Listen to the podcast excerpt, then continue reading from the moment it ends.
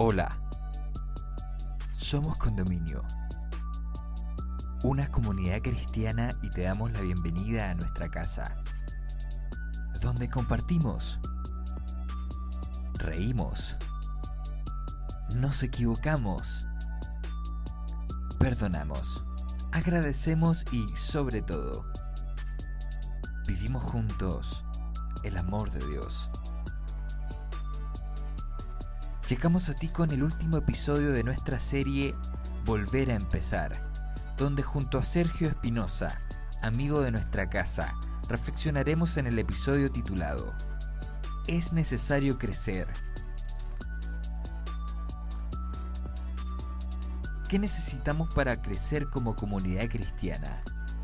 ¿Y cómo enfrentar el futuro que viene? Te invitamos a escucharlo y esperamos puedas encontrar muchas respuestas a estas preguntas en este episodio. Bienvenida, bienvenido.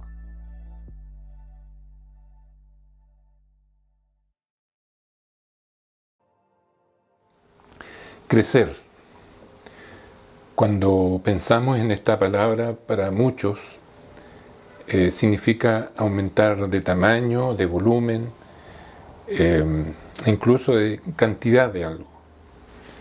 Las personas por lo general llegamos a una edad en que buscamos ese crecimiento por diferentes medios, eh, a veces por el arte, a veces por la cultura, a veces eh, formando una familia, teniendo hijos, desempeñándonos en alguna profesión, algún oficio, o si tenemos alguna dificultad acudiendo a terapia.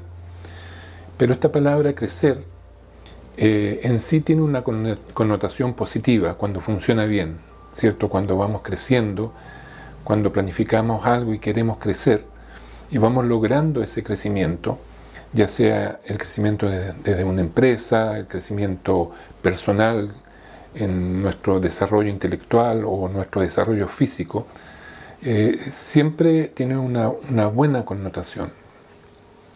Y a lo mejor a ti te pasó, o a alguien conocido, que cuando eh, era niño empezó a crecer, eh, inmediatamente se empezó a comparar a lo mejor con sus hermanos, o con sus primos, o con sus compañeros de colegio, o más grande con sus padres, o, con sus abuelos, y fue un logro cuando ya pasó a la abuelita o, o al abuelo. Y, sin duda que eh, al tener esos logros va produciendo satisfacción. Pero cuando eso no es así, ¿cierto? Cuando no logramos esas metas de crecimiento físico, nos vamos frustrando y a veces ese, ese estancamiento en el crecimiento que a lo mejor nosotros queríamos lograr en algún momento no se debe a nosotros mismos, sino a genética, herencia, a distintas cosas. Pero nos produce alguna frustración, frustración porque a lo mejor seguramente queríamos ser más grandes, queríamos crecer eh, más de lo que a lo mejor teníamos pensado.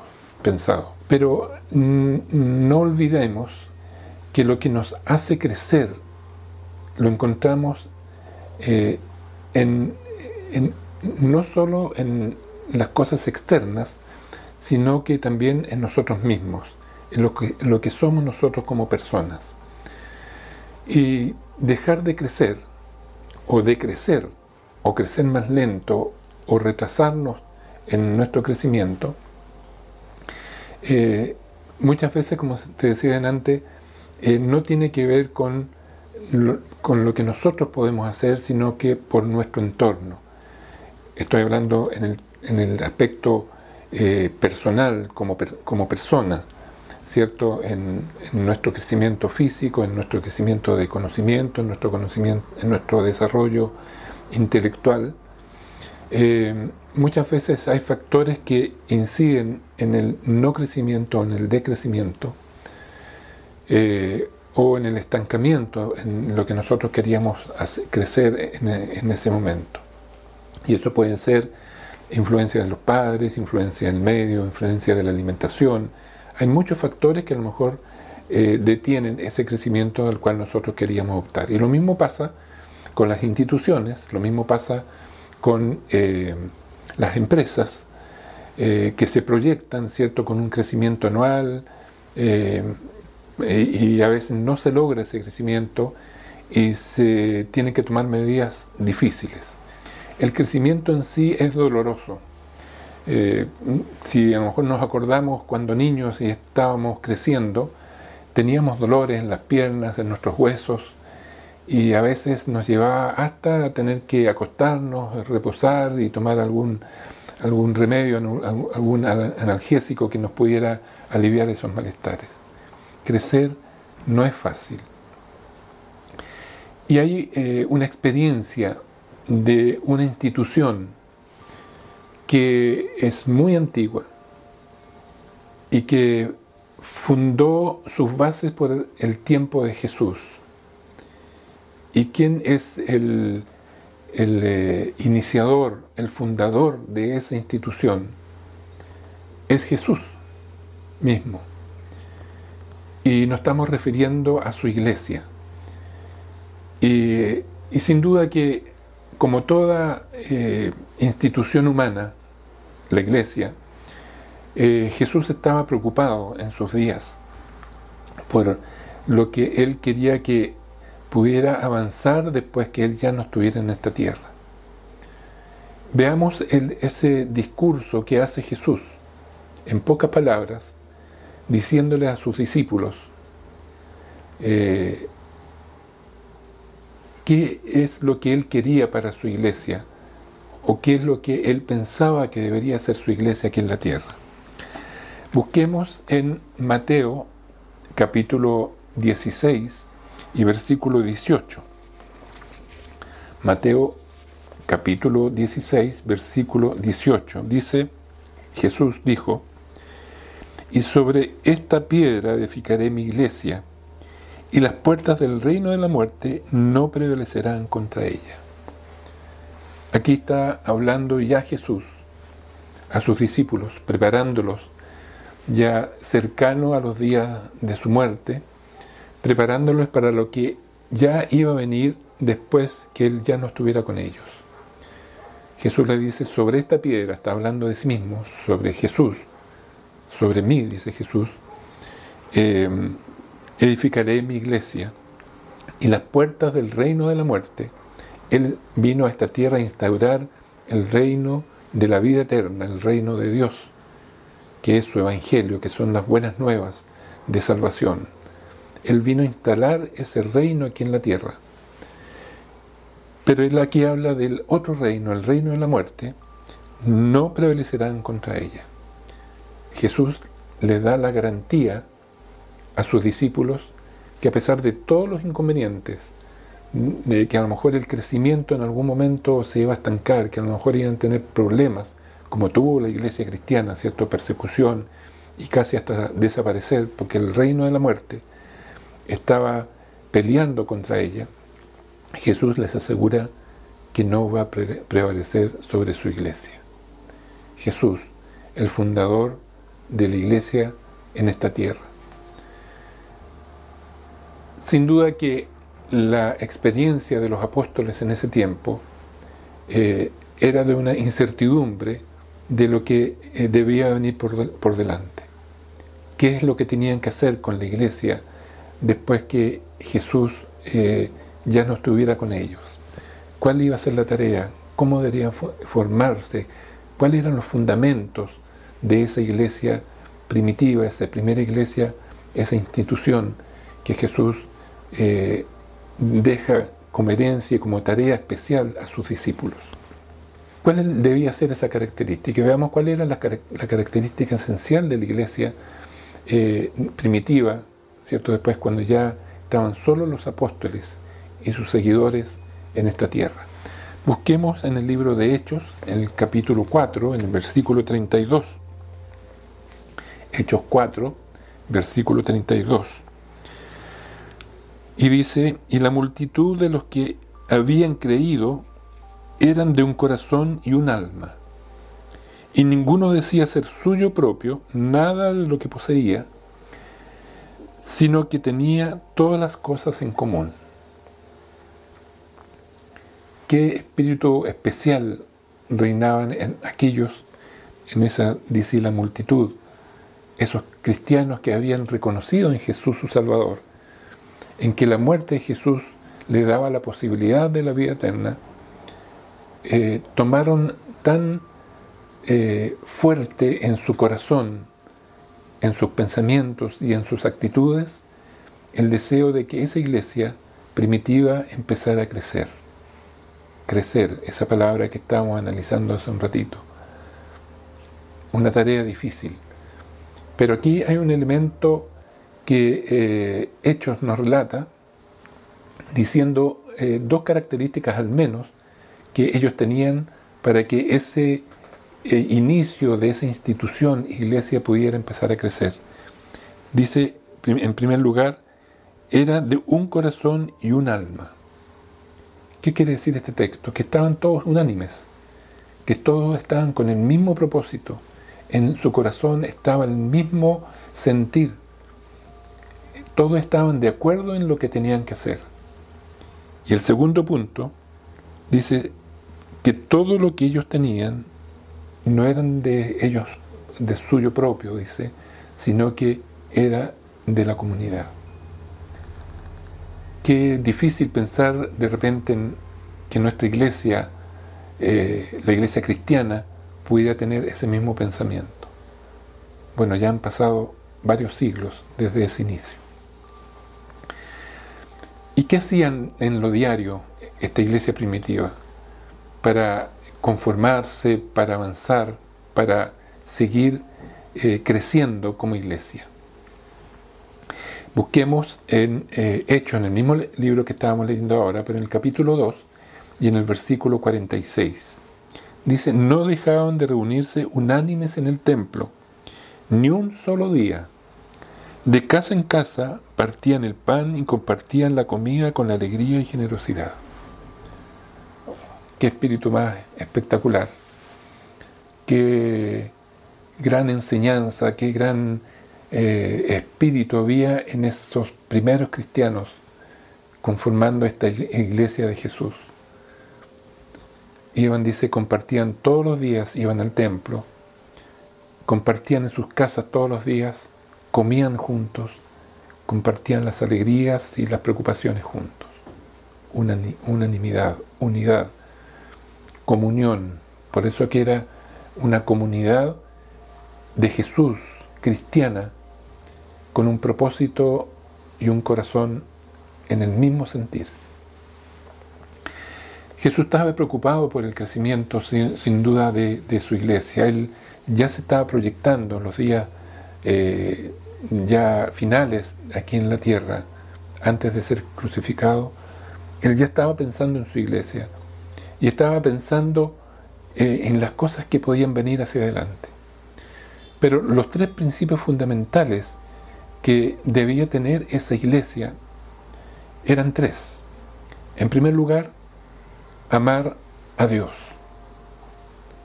Era lo fundamental para que esa iglesia pudiera estar unánimes en doctrina, en pensamiento, en actitud, en trabajo.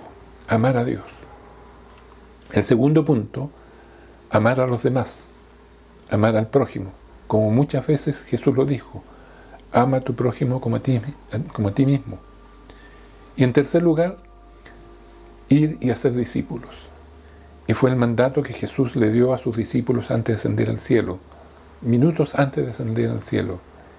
Ir y hacer discípulos, enseñándoles todas las cosas que yo he predicado, para que obedezcan y para que enseguida de eso, de esa aceptación, puedan ser bautizados.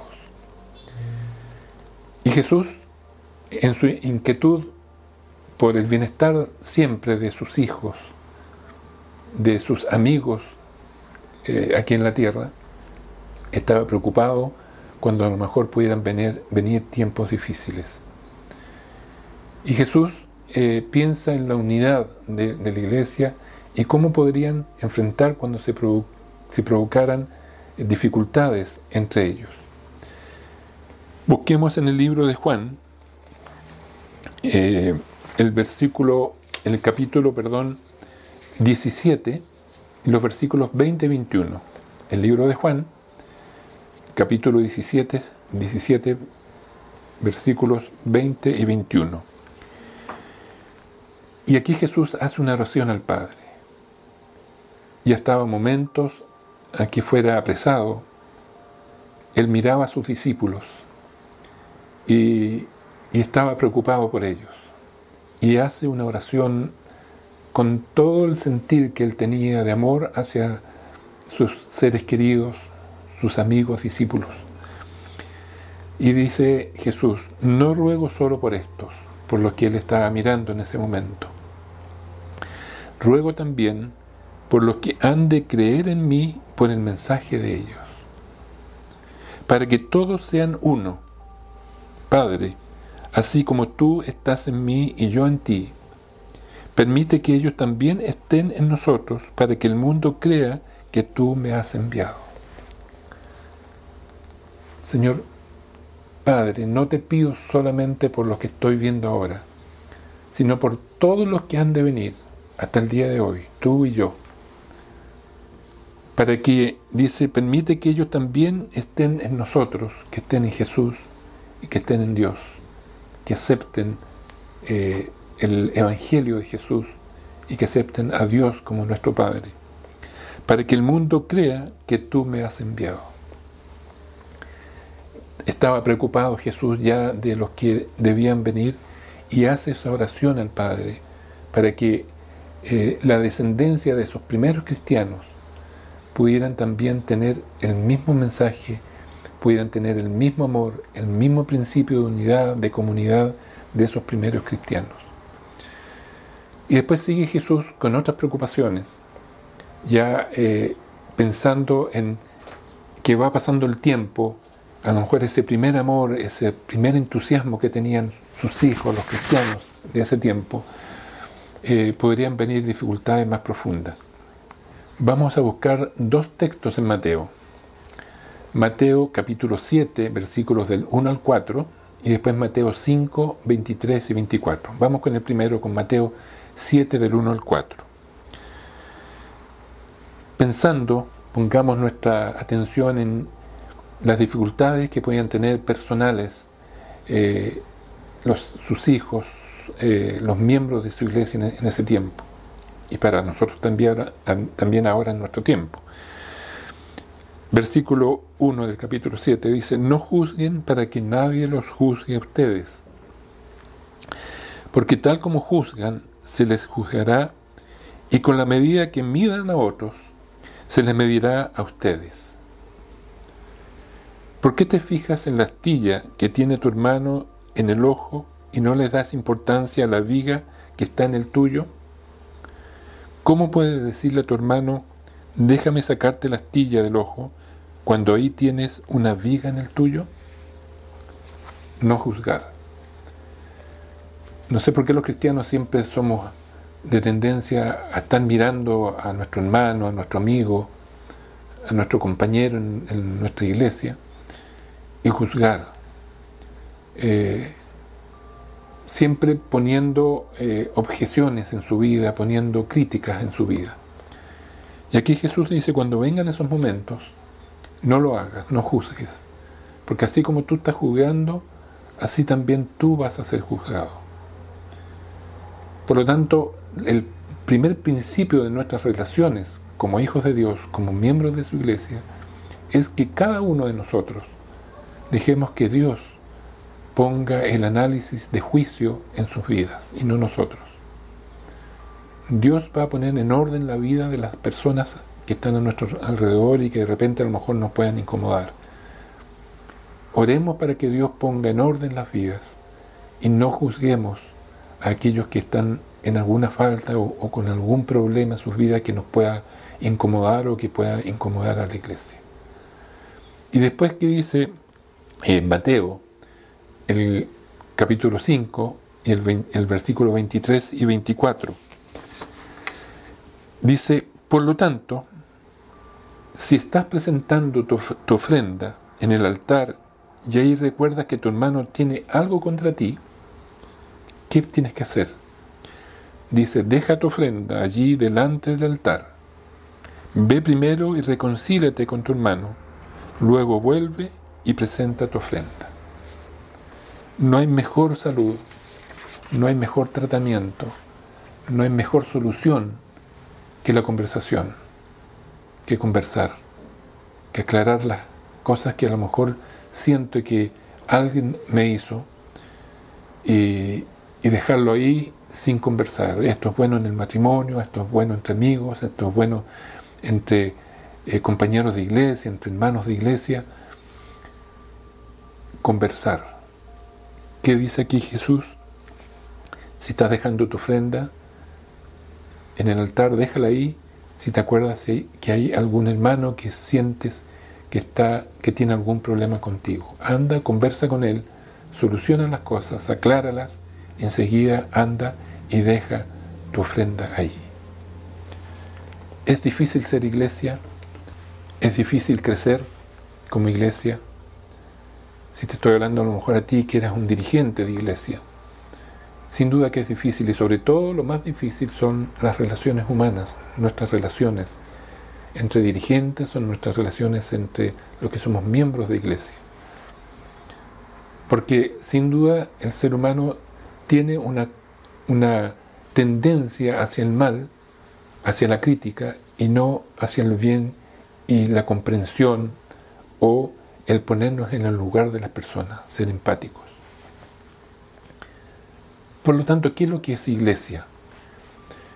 Iglesia es un grupo de personas, sin duda con un título especial, imperfectas.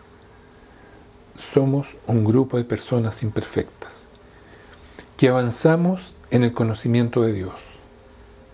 Algunos van más adelante, otros van más atrás, algunos están recién conociendo a Dios, otros llevamos años conociendo a Dios en esta carrera vamos en distintos tramos de esta carrera, pero todos queremos avanzar hacia el conocimiento de Dios y aspiramos que su identidad, la identidad de Dios, la personalidad de Dios, que sea el amor. Y aspiramos que nuestra identidad como cristianos, como iglesia, sea el amor, como que si fuéramos familia. Esa es la esencia de la iglesia de Jesús.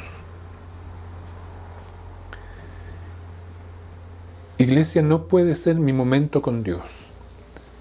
Iglesia no puede ser eso eh, de los ratitos que voy a la iglesia el día domingo o el día sábado o un día miércoles o algún día especial. Iglesia pasa todos los días en mi hogar, en mi casa, a solas con el Creador del universo. Solamente eh, hacemos comunidad como iglesia cuando nos reunimos pero iglesia soy yo. Cada día en mi relación con Dios, con el Creador del universo. Iglesia no puede ser cosa de un día o de una semana o una vez a la semana. No se va a la iglesia, sino que se es iglesia al reunirnos, al orar juntos, al cuidarnos juntos, al amarnos como hermanos y al amar a Dios. Cuando logremos eso, podemos decir que estamos creciendo yo como hijo de Dios y en comunidad como iglesia de Jesús. El amor de Dios es el cimiento y es el cemento que une a su iglesia. Y eso finalmente nos va a permitir seguir construyendo su iglesia y seguir creciendo.